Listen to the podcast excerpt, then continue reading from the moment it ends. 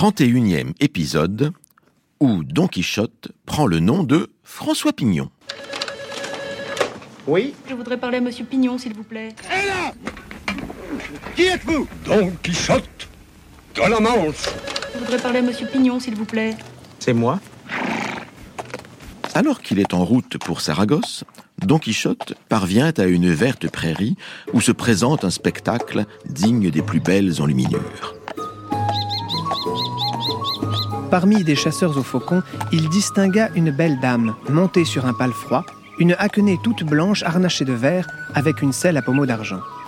La dame était également habillée de vert, avec tant de luxe et de recherche qu'on eût dit l'élégance en personne. Sur son poing gauche, elle portait un faucon. Don Quichotte en conclut que ce devait être une grande dame et la maîtresse de tous ses chasseurs, comme elle l'était en effet. Voilà un personnage tout droit sorti des romans de chevalerie que lit Don Quichotte.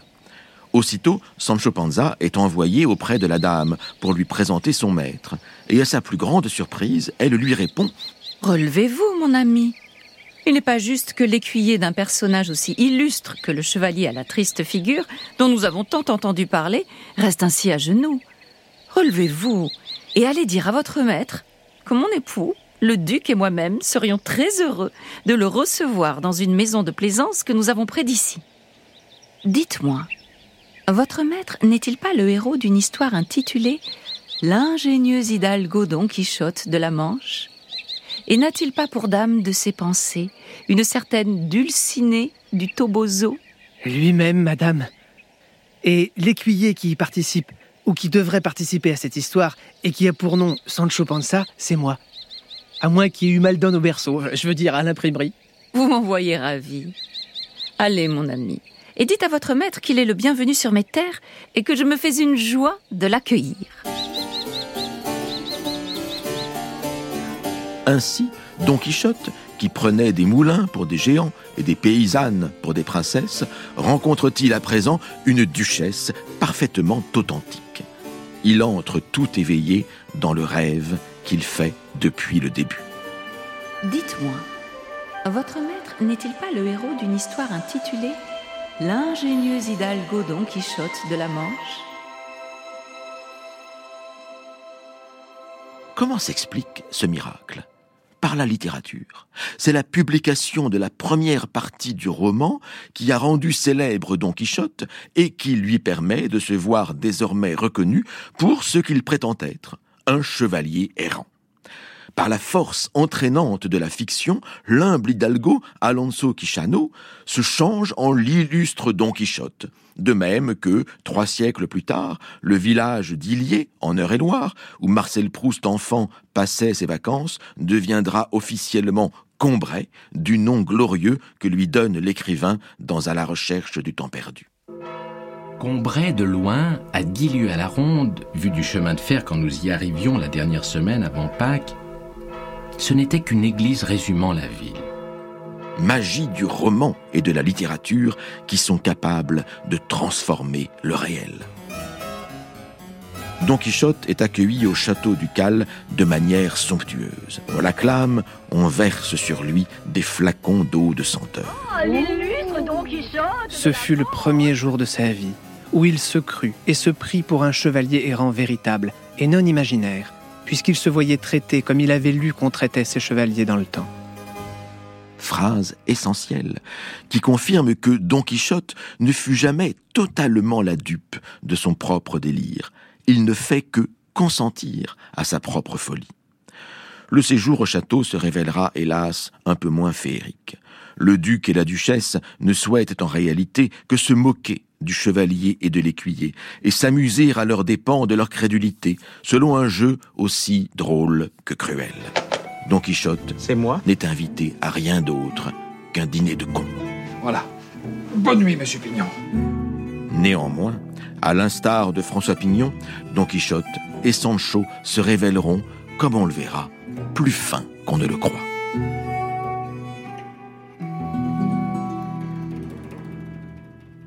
Trente-deuxième épisode où le dîner de cons tourne à la philosophie.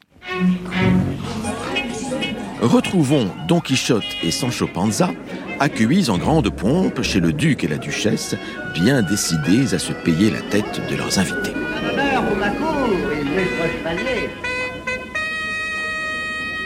Peu à peu, toutefois, il apparaît que les deux fous le sont moins qu'ils n'en ont l'air. À l'ecclésiastique de la maison, qui insulte Don Quichotte, dont il a trop souvent vu le duc en lire avec plaisir les aventures, le chevalier répond avec une dignité impressionnante. Chevalier je suis, et chevalier je mourrai s'il plaît à Dieu. Je n'ai d'autre but que de faire le bien à tous, et de ne jamais nuire à personne. À vous, monsieur le duc et madame la duchesse, de juger si quiconque pense de la sorte et agit de la sorte mérite d'être traité d'imbécile. Quand l'éthique et l'intention sont irréprochables, dit en substance le chevalier, le reste importe peu. C'est avant tout sur le chapitre de Dulcinée que le couple ducal espère piéger Don Quichotte. Mais ce dernier réussit à leur filer élégamment entre les doigts. Lorsque, par pure politesse, il qualifie la duchesse de reine de la beauté et princesse universelle de la courtoisie, le duc le reprend aussitôt. Tout doux, monsieur le chevalier Don Quichotte de la Manche. Là où règne une dame dulcinée du Toboso, il n'est pas juste de louer d'autres attraits. Don Quichotte, pourtant si susceptible sur la question, ne relève pas la pique. La duchesse repart à la charge. Si l'on se fie à l'histoire du chevalier Don Quichotte, publiée récemment avec le succès que l'on connaît, on doit en conclure que vous n'avez jamais vu votre Dulcinée. Pour la bonne raison que cette dame n'existe pas. Elle n'est qu'un personnage engendré par votre imagination, qui l'apparaît de toutes les grâces et perfections voulues. Il y a beaucoup à dire là-dessus, répondit Don Quichotte. Seul Dieu sait s'il y a ou non une dulcinée en ce monde, et si elle est ou non imaginaire. Ce sont là des choses qu'il ne faut pas chercher à vérifier de manière trop approfondie. Je n'ai ni créé ni engendré, madame, bien que je la vois dotée de toutes les qualités nécessaires pour être célébrée entre toutes les femmes du monde.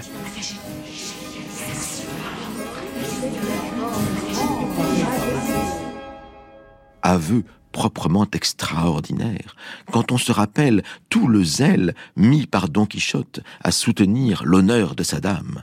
Ainsi que Dulcinée existe ou non, c'est une question qu'il ne faudrait pas chercher à vérifier. L'important, dit le chevalier, est d'avoir un idéal et d'y rester fidèle. Transposé sur le plan religieux, comme nous y invite main détail du roman, cela peut aussi se lire que Dieu existe ou non, c'est une question invérifiable. L'important est d'y croire et de faire comme s'il existait. Position qui se rapproche de la croyance agnostique et sceptique défendue par Montaigne dans les Essais quelques trente ans plus tôt. Le mythe est nécessaire à l'existence, écrit Paul Valéry. Que serions-nous donc sans le secours de ce qui n'existe pas? Les mythes sont les âmes de nos actions et de nos amours. Nous ne pouvons agir qu'en nous mouvant vers un fantôme. Nous ne pouvons aimer que ce que nous créons. Don Quichotte ne dit pas autre chose. Ce n'est pas un fou qui parle à la duchesse, mais un philosophe libre qui essaie de concilier les exigences de la foi et de la coutume avec celles de la raison. De grands critiques l'ont déjà reconnu. Sous la plaisanterie et la farce, Cervantes dissimule un humanisme plus audacieux qu'on ne pourrait le croire. Décidément, le dîner de con ne tourne pas comme prévu. Mais nous le savons au moins depuis Francis Weber et François Pignon, c'est l'usage. Tout ce que je peux vous dire, c'est qu'en une soirée, vous avez vengé tous les cons qui ont participé à tous les dîners de cons à travers les âges et dans le monde entier. Voilà. France Inter, un été avec Don Quichotte, William Marx. 33e épisode où le lecteur se découvre victime des deux héros.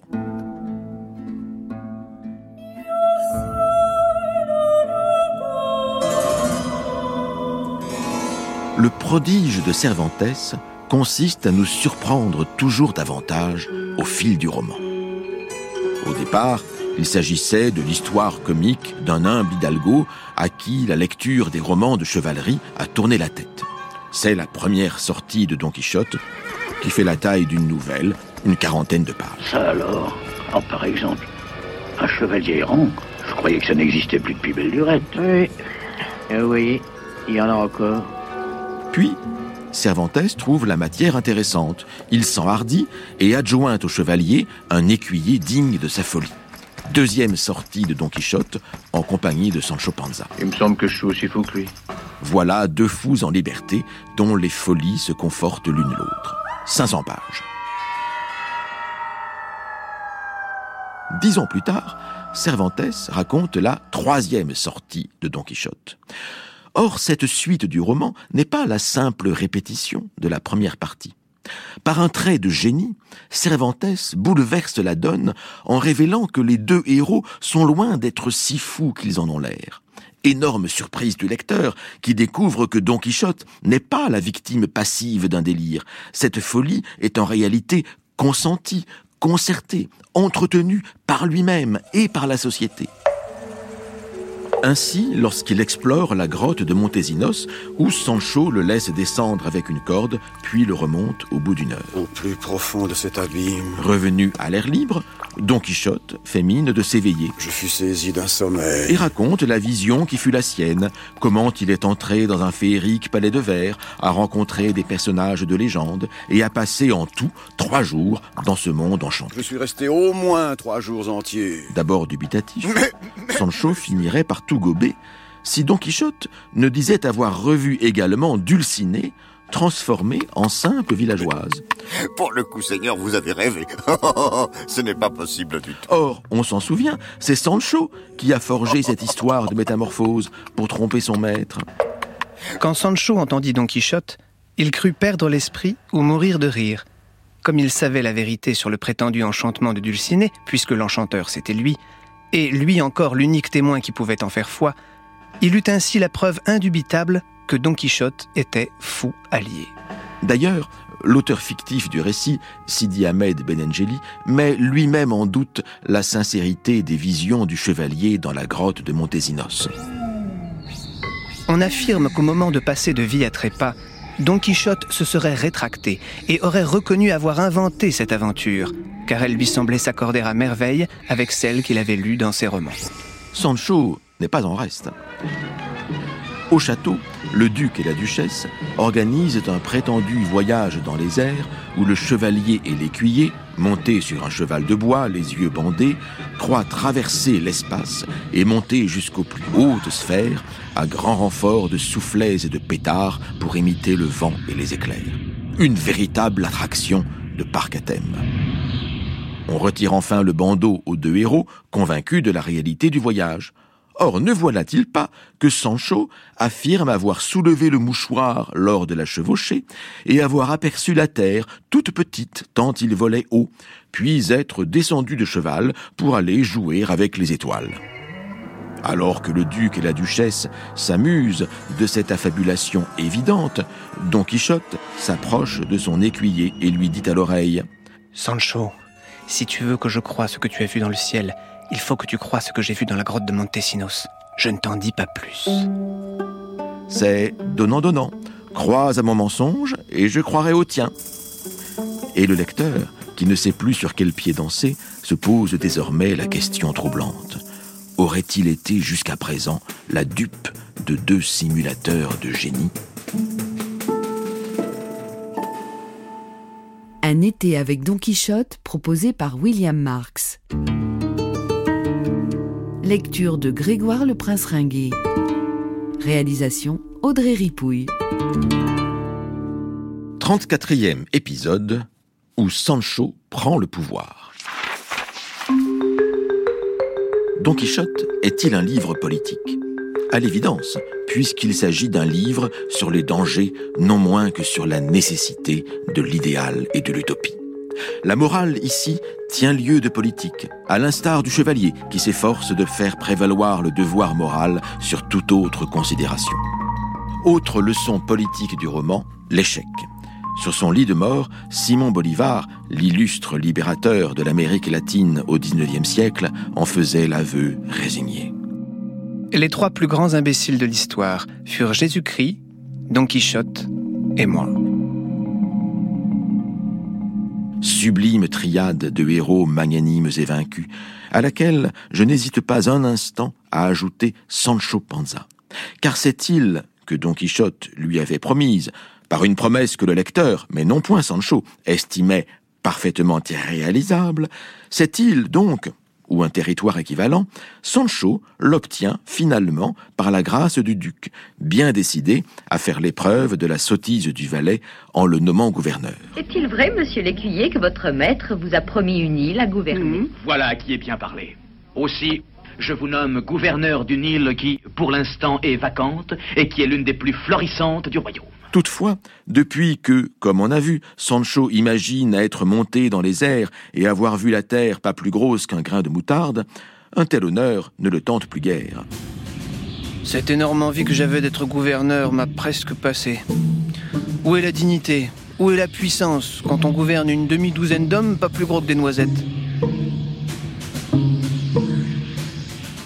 Belle démonstration de sagesse, dont le duc lui-même et tous les gouvernants de la planète feraient bien de s'inspirer.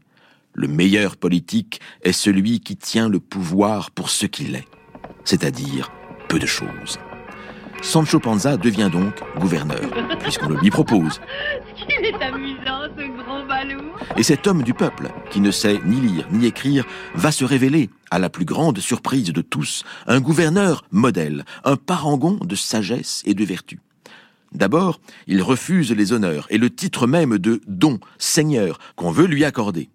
Puis, appelé à juger une série de procès inextricables, comme autant d'épreuves manigancées par le duc, Sancho réussit dans chaque cas à formuler un verdict digne du roi Salomon. De tout ce bon gouvernement, toutefois, Sancho ne sera nullement récompensé. Au palais, sous des prétextes fallacieux, on refuse de le nourrir.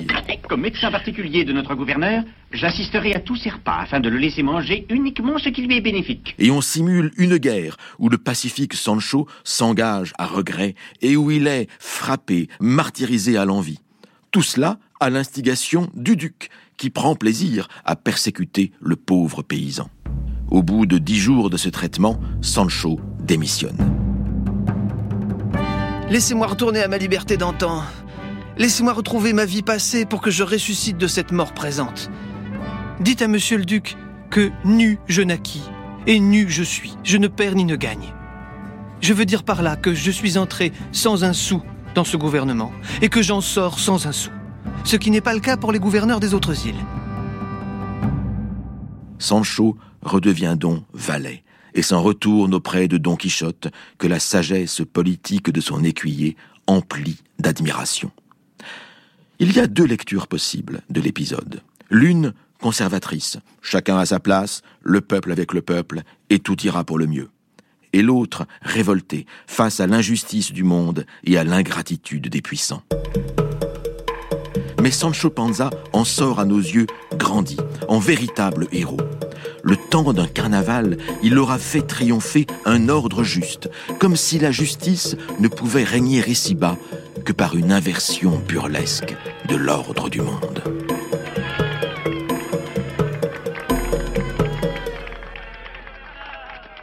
Trente-cinquième épisode où les animaux se taillent la part du lion. Il y a dans Don Quichotte une attention aux bêtes qu'on voit rarement ailleurs dans la littérature, sauf chez La Fontaine, Colette et quelques autres. Encore chez La Fontaine, les animaux ne sont-ils souvent que des allégories de l'humanité? Dans Don Quichotte, on trouve toute espèce d'animal. Des troupeaux de moutons que l'Hidalgo prend pour deux armées ennemies, des taureaux furieux qui piétinent le chevalier, 600 cochons qui font de même euh, dix chapitres plus loin, une chèvre que le chevrier insulte pour se venger des femmes, un lion qui préfère se coucher plutôt que de livrer combat. Mais les deux vedettes de cette ébouriffante ménagerie sont indiscutablement le cheval de Don Quichotte, Rocinante, et le baudet de Sancho, celui qu'il surnomme affectueusement son grison.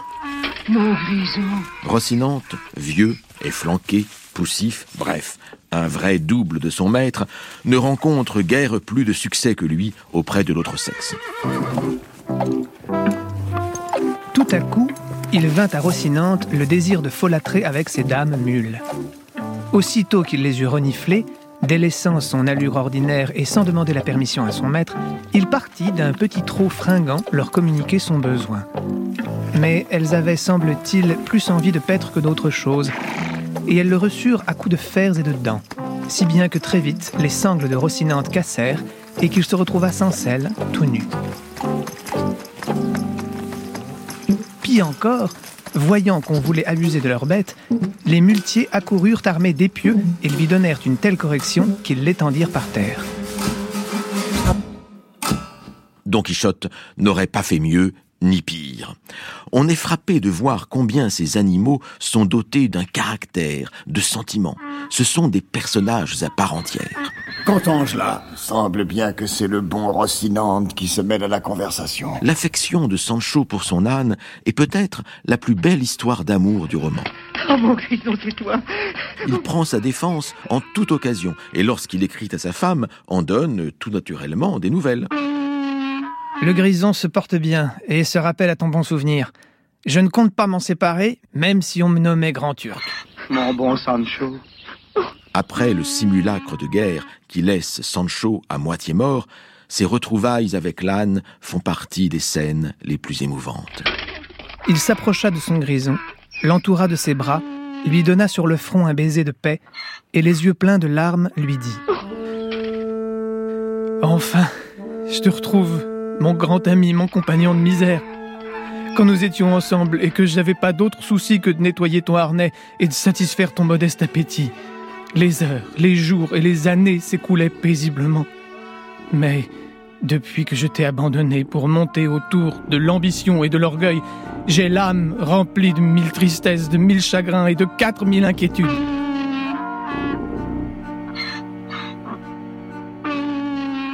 Tout en tenant ses propos, Sancho sanglait son âne sans que personne ouvrît la bouche.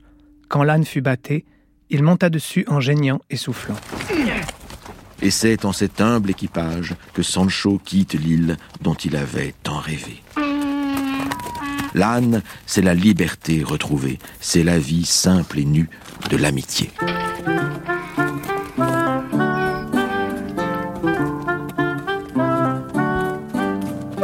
Que dire de plus? Sinon qu'il y a chez Cervantes une sensibilité à la vie animale et à l'affection des hommes pour les bêtes qui nous étonne encore aujourd'hui. En vérité, et nous aurons encore l'occasion de le voir, il n'y a dans le monde guère d'êtres envers qui Cervantes ne soit animé d'une universelle compassion.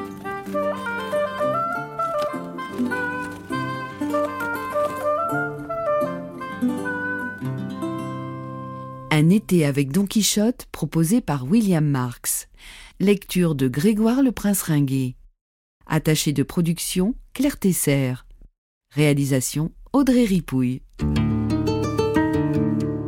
Retrouvez toute la série sur franceinter.fr et sur l'application Radio France.